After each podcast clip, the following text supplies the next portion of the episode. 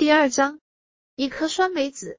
面对现实生活的无可奈何，只有被大大小小问题扎扎实实的操练过，被残酷现实碾压过，才会有深刻的认识。人生难免会遇到许多困难，其中有多少贵人可以帮助自己化险为夷，又能否不再遇到障碍与阻挠呢？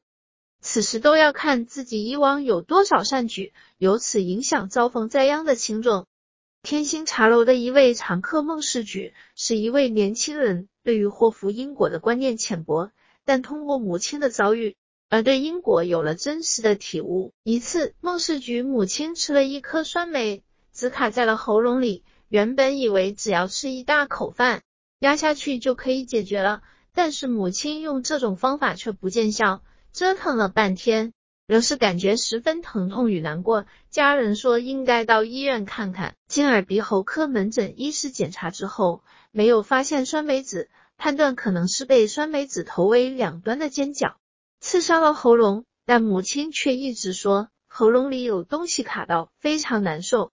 这种病痛折磨拖延了半个月。仍未见丝毫改善，反而每到夜晚就开始发冷发热，有时还会感觉有一股寒冷气息直入全身。家人见情况严重，不得不再去看医生，看了几次，效果仍是有限，转到大医院做更彻底的检查，也是没有任何进展。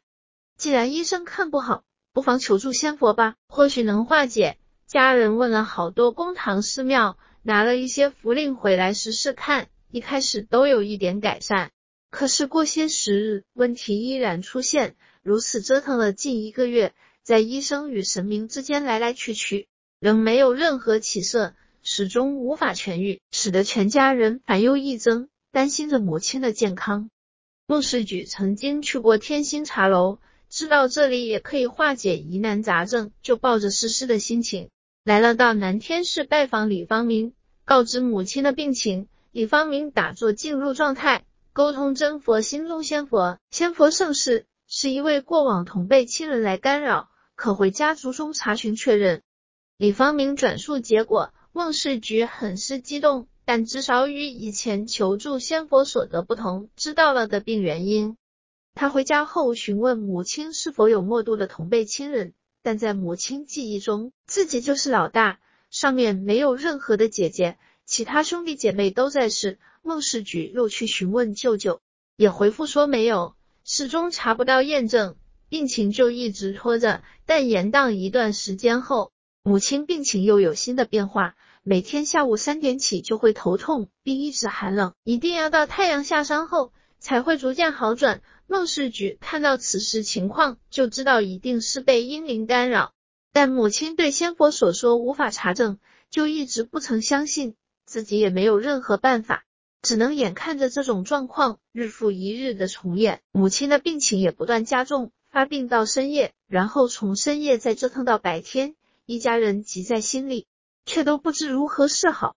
病入一天，母亲好像听到窗外有人叫她的小名，而这个小名只有母亲自己知道。之后，母亲时常感觉大腿被拧，还留下淤青痕迹，情况越来越严重。家里人白天都要上班，母亲待在乡下，孟世举只能下班后赶回探望母亲。此时，孟世举只好硬着头皮，又同母亲谈起仙佛开示。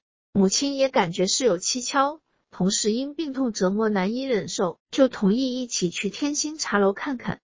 他们母子二人到天星茶楼后，李方明再次叩问仙佛：“仙佛圣师。”确实有一位自称是母亲大姐的亡灵来干扰良久了。母亲听到此消息，便回娘家请教孟世举的几位舅舅，但大家都不知道有这一位大姐。孟世举只能以此回禀仙佛，家中查无此母亲大姐。李方明转述仙佛之言，若无此事，就用天心茶楼的招牌来抵，并交代孟世举再去查询。孟世举只能心中叫苦。带着一颗忐忑不安的心回家。又过了一周，孟世举随母亲回老家，因母亲是幼婴时就给人家抱去领养的养女，所以尚有一个生身的娘家。亲大舅还在世，年龄比母亲年纪更大。同亲大舅谈及此事，他说记忆中确实有一位妹妹在母亲之上，出生后不久就夭折了。虽有取名，但没报户口，因为事隔五六十年了，早已忘记叫什么名字了。至此，终于真相大白了，验证了仙佛所言。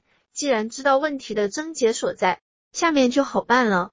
孟世举回禀仙佛，请示如何化解母亲病痛，也请示为什么会发生这样的事。李方明叩禀仙佛之后，告知孟世举，灵界讯息十分灵通，真佛心中设立无极大道院之事，早已轰动冥府。亡灵都想要借此因缘离苦而有所成就，所以就各找有缘人。因为天星茶楼可以代办进入无极大道院就读，孟世举都来过天星茶楼，故母亲大姐就期望借母亲意图，通过孟世举举荐进入无极大道院，才有了一颗酸梅子引发的病痛折磨。孟世举知道原委后，立即就请办理提升母亲姐姐入学事宜。演出当晚，母亲的怪症就不再发作了。不久之后，郑世超把母亲姐姐至无极大道院，按着程序一道道来进行办理。第一道程序，将注印大道系列功德回向之后，母亲深受数月的寒气侵扰，以及在午后发作的寒冷，就开始渐渐退去了。接着办理第二道、第三道程序，在经过仙佛批示母亲姐姐的前修年限。最终完成第四道程序，超荐母亲姐姐进入无极大道院。此时，母亲原本每日疼痛难忍的喉咙，竟也不药而愈了。自母亲的姐姐进入无极大道院之后，母亲好多年都未曾再有任何状况发生。在一般人看来，或许认为是无稽之谈，但对孟世举来说，这亲身经历的痛苦，无法逃避的折腾。使他不得不相信，这世界原本就是一个丰富多元的多维空间，世界与看不见的空间有着连结，人死并非就是灯灭，对现实世界没有任何影响。无形空间中无形亡灵的干扰，虽然现实社会中的人们看不见，但是会对现实生活产生实质性的影响，其中的不良作用也是一般人难以承受的。